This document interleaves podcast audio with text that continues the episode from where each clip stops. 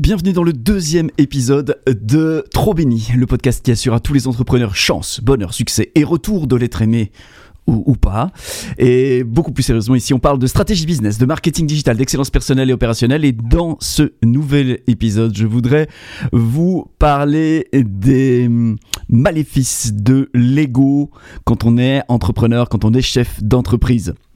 Et je voudrais vous en parler peut-être d'une manière un petit peu différente que celle que vous entendez euh, peut-être régulièrement, puisque je voudrais vous parler des trois cercles qui se déploient à partir de qui vous êtes et de comment ces trois cercles peuvent être considérés de manière à vous garantir de la croissance fluide, une, euh, une expansion pour vous et votre entreprise qui soit euh, alignée, qui soit une bénédiction pour vous, pour vos clients et au-delà. Alors le premier cercle, c'est le cercle ésotérique qui en étymologie veut dire intérieur, éso intérieur. Le deuxième, c'est le cercle exotérique, ex hors d'eux. Donc c'est extérieur.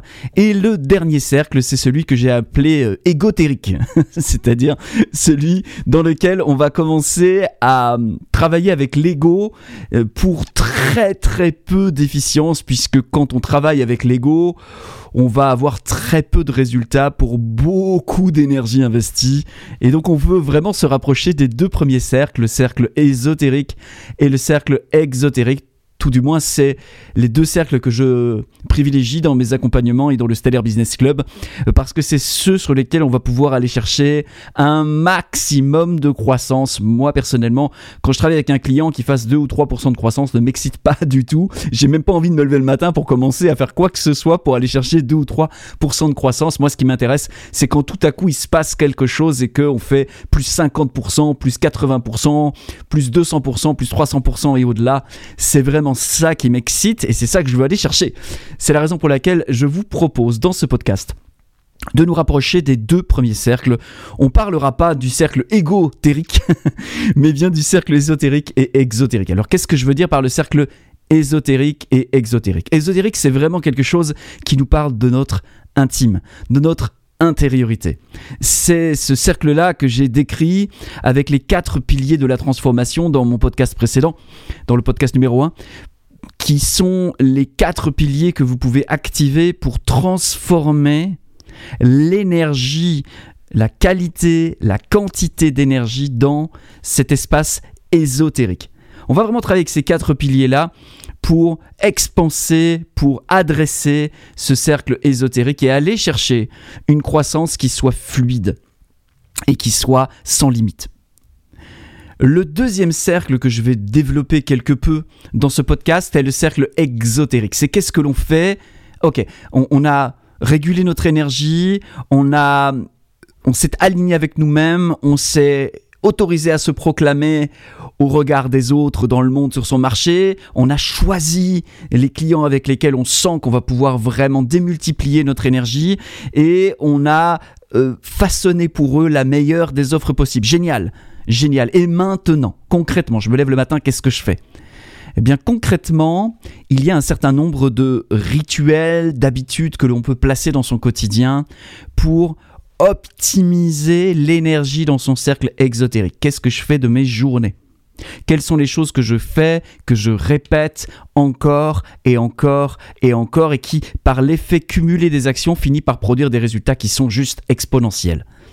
Eh bien, ces rituels, ces habitudes, il y en a une quantité, il y a une littérature assez fascinante sur le sujet.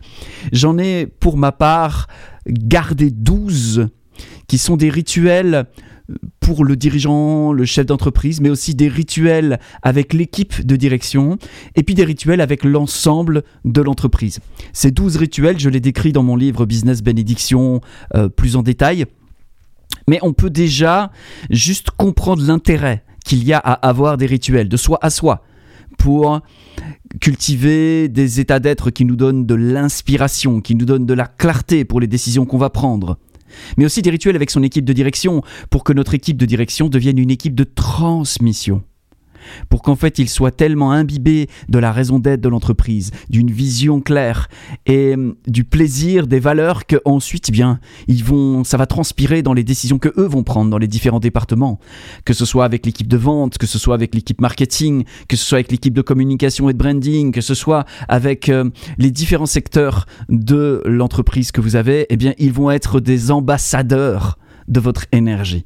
Et ça prend des rituels, ça prend des choses que l'on fait, des habitudes que l'on met en place qui optimisent le fait que notre énergie de dirigeant va se déployer dans l'équipe et non pas nous frustrer parce que nous on a une énergie de ouf mais après, euh, on voit que nos équipes se traînent ou que la moitié de notre énergie est gaspillée. C'est extrêmement frustrant de voir que on est, on est vraiment à fond et qu'en fait, au bout du bout du bout du bout, le résultat qu'on obtient est une fait pas le figure par rapport à nos attentes, nos ambitions. Et si c'est le cas, eh bien, euh, c'est à nous de faire quelque chose. Évidemment, personne ne peut le faire à notre place. C'est pas nos équipes qui vont tout à coup se réveiller un matin et se dire, bah ouais, je vais me défoncer pour mon patron. non, ils se défoncent pour eux-mêmes. C'est juste et c'est bien.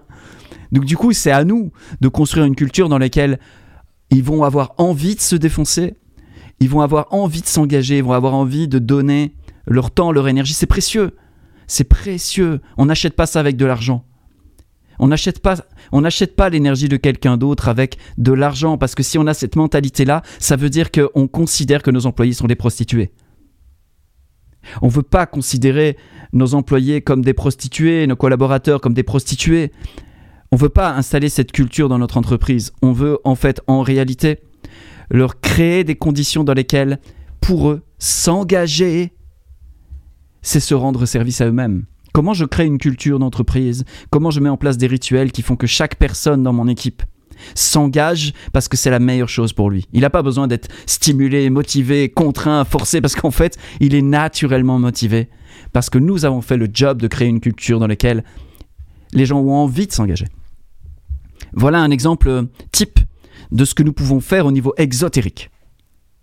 Au niveau ésotérique, bim, on va vraiment développer la meilleure des énergies possibles pour soi et dans son entreprise. Au niveau exotérique, on va mettre en place des habitudes de fonctionnement de soi à soi, de soi avec son équipe de direction, de soi avec toute son équipe. Parce que lorsqu'on a une équipe, il y a des gens avec qui on est en contact régulier et puis il y a des gens avec qui on est en contact plus moins régulier. Ok, mais on est quand même en contact avec eux. Comment est-ce qu'on optimise les points de contact qu'on a avec eux pour qu'en fait ils travaillent avec plus de cœur, avec plus de bonheur, avec plus de tout ça. Et ça, ça va faire une énorme différence sur l'engagement. Et si à tous les endroits où ça travaille dans votre organisation, ça travaille à 10% plus engagé, à 10% plus inspiré, à 10% plus de manière plus vitale, euh, plus vitalisée, eh bien évidemment que ça va se ressentir dans le résultat final. Et le niveau égotérique, eh bien, on s'en occupe pas ou peu. Pour moi, le niveau égotérique, c'est le niveau où on va juste capter, on va vouloir capter ces informations, mais on va pas vouloir passer trop de temps là-dedans. On va capter l'ambiance du monde, l'ambiance du marché. On va vraiment faire euh, un SWOT, c'est-à-dire quelles sont les opportunités, quelles sont les menaces euh, de notre marché, de notre situation actuellement sur euh, sur notre voilà sur notre là où on s'en trouve exactement dans notre entreprise. On veut comme un bon capitaine être averti des choses qui se trouvent au loin, mais on veut en être averti et le reste du temps, on veut être impliqué sur comment on répond à cela. Comment on répond à notre marché, comment on répond à une transformation euh, politique, économique, sociale, sociétale et à tout niveau. Donc on veut évidemment capter de l'information sur ce qui se passe au-delà, mais on ne veut pas travailler, on ne veut pas mettre son énergie là-dedans, parce que sinon on va épuiser énormément d'énergie sur euh, dans, dans, un, dans des espaces dans lesquels on a finalement assez peu de levier. Sur soi, et sur, je dirais, sur son équipe, on a un levier qui est colossal. Hein, si on prend l'image du capitaine de navire, s'il donne un ordre et que c'est un bon capitaine, ça se fait dans l'instant. Par contre, s'il donne un ordre aux vagues ou s'il euh, s'agace contre la tempête, il est en train de mettre son énergie dans une direction où il n'a pas de levier, il n'a pas de puissance. Mais s'il voit la tempête et qu'après il donne des ordres à son équipe et qu'il a vraiment cultivé une euh, culture qui fait que son équipe réagit au quart de tour, qui fait que son, son équipe réagit comme un seul homme, qui fait que son équipe met 10% en plus d'énergie que le bateau d'à côté, eh bien il va prendre la trajectoire un peu plus tôt. Il va esquiver l'écueil un peu plus tôt et c'est ce qui va faire toute la différence entre un naufrage et arriver à bon port. C'est la raison pour laquelle vraiment dans le modèle que que je propose et là où j'ai vraiment envie d'accompagner les dirigeants d'entreprise et les entrepreneurs, c'est vraiment à focaliser un maximum d'attention, d'énergie, devenir vraiment excellent sur le plan ésotérique et sur le plan exotérique et s'occuper un peu moins du plan égotérique euh, pour, euh, pour perdre le moins possible d'énergie dans ces espaces-là. Voilà en gros ce que j'avais envie de, de vous partager dans ce podcast pour que vous puissiez vous diriger vers la croissance qui fait sens pour vous, pour que vous puissiez avoir les fondations, bâtir les fondations de vos ambitions, mais aussi déterminer les actions à répéter au quotidien, semaine après semaine, mois après mois, année après année, et qui vont faire toute la différence au bout du compte. Et c'est vraiment ça que j'avais envie de voilà ce que j'avais envie de vous partager parce que je crois aujourd'hui que être un dirigeant d'entreprise, être un entrepreneur, c'est être capitaine d'un navire, c'est être euh, responsable de son équipage, c'est avoir une terre promise vers laquelle il se dirige.